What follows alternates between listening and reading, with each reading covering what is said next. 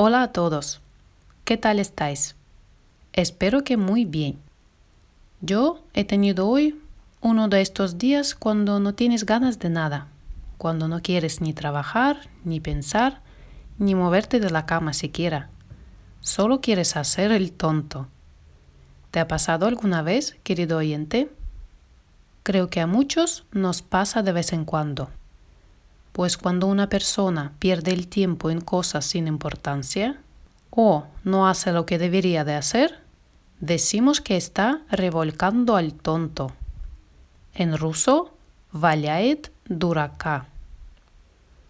Relacionan el origen de esta expresión con un tentetieso ruso conocido como Iván el tonto, Ivanushka durachok.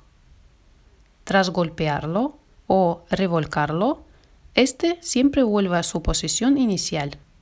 Y como es un juguete destinado a los niños, se considera inapropiado e inútil que un adulto juegue con él.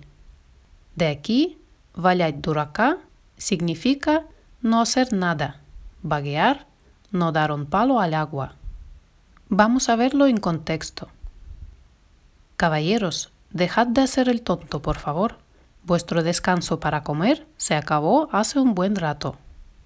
Господа, прекращайте валять дурака. Перерыв на обед давно закончился. Otro significado de la frase es hacer el payaso, hacer tonterías o travesuras, no tomar en serio el asunto. Por ejemplo, deja de hacer el payaso y devuélveme el teléfono.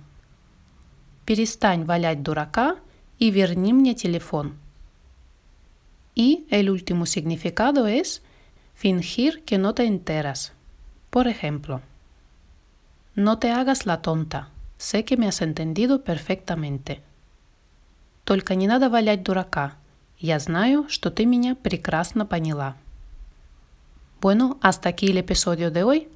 Si te gustaría descubrir el origen de alguna otra expresión rusa, Deja tu sugerencia en mi página web davaiparuski.com. Y nos vemos la semana que viene. Пока-пока.